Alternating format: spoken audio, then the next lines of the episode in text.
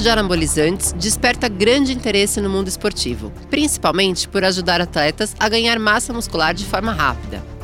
Mas é preciso ter muito cuidado. Há um fenômeno que vem crescendo no Brasil: a aplicação de injeções sistemáticas de substâncias oleosas por via intramuscular, conhecidas como ADE, com o intuito de aumentar volumetricamente o músculo. Ou seja, não é um ganho de músculo, é um contorno de músculo. A gente já tratou no Câmara Record dos chamados hooks, pessoas que buscam atalho para ficar com a aparência musculosa do herói. Neste domingo, o programa vai voltar a falar sobre o tema.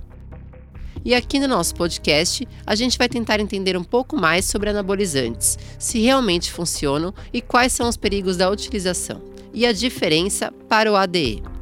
Nosso convidado é o Dr. Bruno Mesquita, nutrólogo e pós-graduado em medicina esportiva.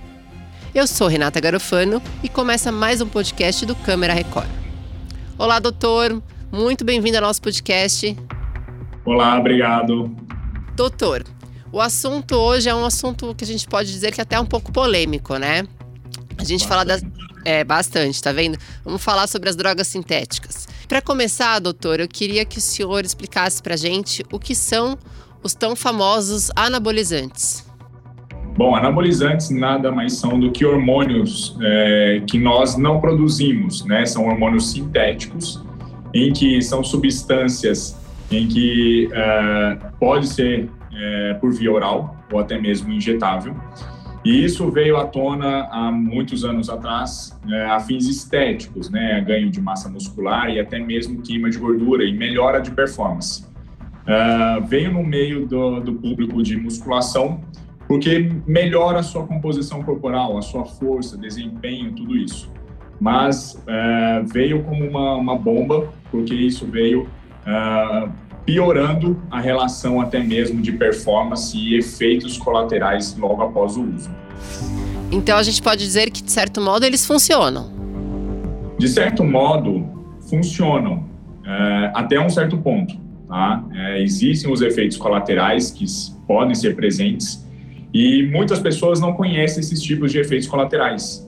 Então, precisa sempre de uma avaliação. O anabolizante é, em si é uma droga, é uma droga sintética que o organismo não produz e provavelmente vai causar um tipo de efeito colateral. Muitas pessoas não entendem esse tipo de efeito colateral e usam continuamente, sem nenhum tipo de prescrição e até mesmo acompanhamento. Então, doutor, vamos falar quais seriam esses efeitos colaterais para alertar quem está nos ouvindo? Claro. Efeitos colaterais temos diversos, né? Temos desde uma queda capilar, acne, Uh, temos a piora uh, da composição do fígado, pode ter é, fratura é, em fígado, piora da composição é, de colesterol, pode ter vários, vários efeitos colaterais adversos que é, se a gente for listar aqui, vai, a gente vai demorar um pouquinho. É muita coisa, né, doutor? E assim, aqui no país, a gente sabe medir quais são os tipos de anabolizantes que são mais usados? A gente consegue listar alguns mais usados, tá? A gente tem aqueles que uh, conseguimos comprar uh, em farmácia, né? E até mesmo uh, lojas de manipulação. E existem aqueles off-labels, né? Que vendem, que a gente chama de mercado negro, que lá fora, em outros países, vendem legalmente. Mas a gente consegue colocar oxandrolona, estano, temos Deposteron, Durateston, que são legalizados aqui e a gente consegue fazer a compra naturalmente, claro, com uma prescrição médica e totalmente orientado. Já os off-labels, a gente não consegue ter esse controle e eles vendem em mercado paralelo. Então, isso a gente não consegue até mesmo passar para o paciente e acaba não indicando.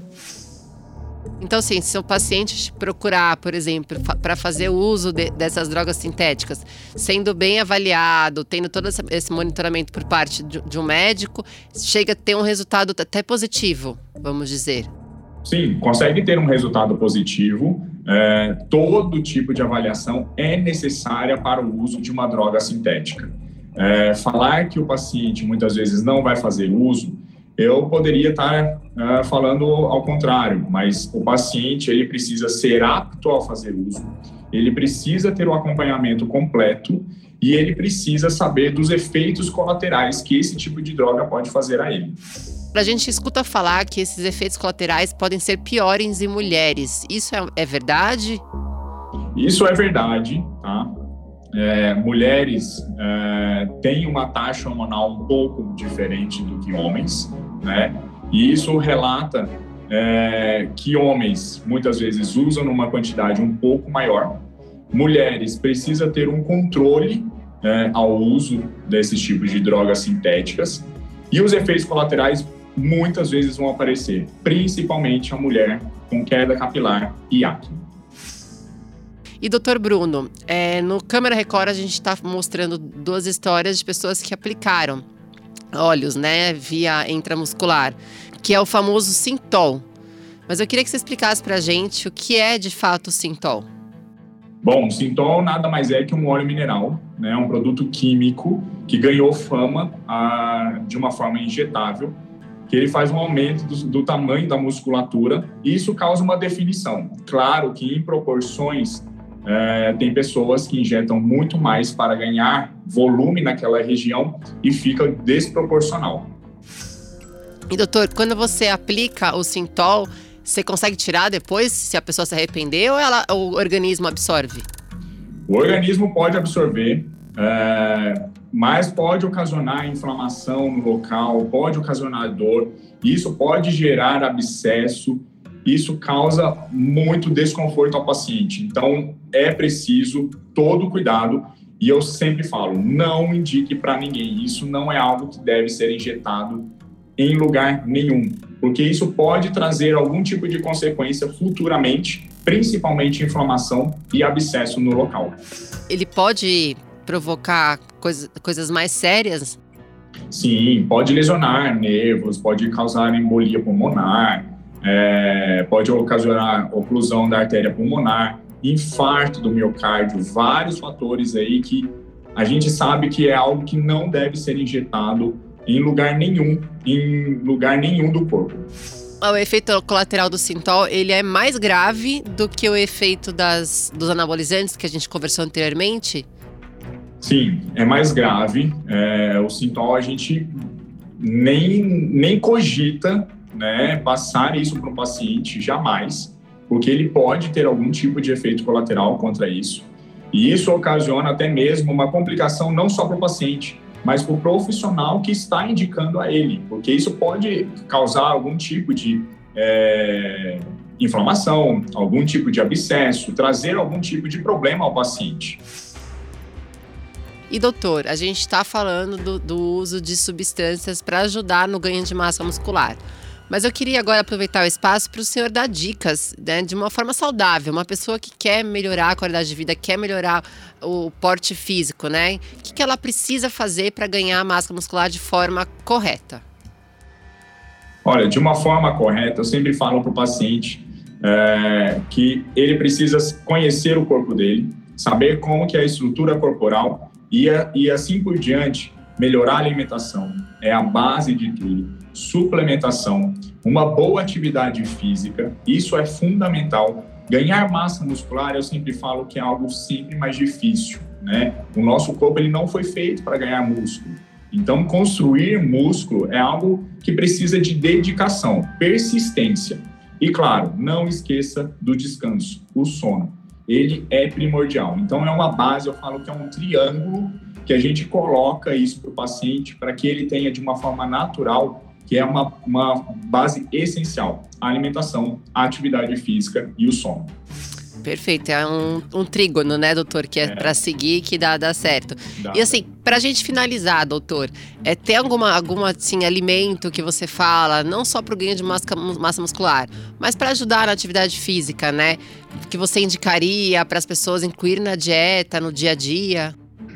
Sim, é, a gente sabe que o músculo ele depende muito da proteína e não só da proteína, da, do carboidrato. O músculo precisa de energia. Então, a ingesta de proteína, né?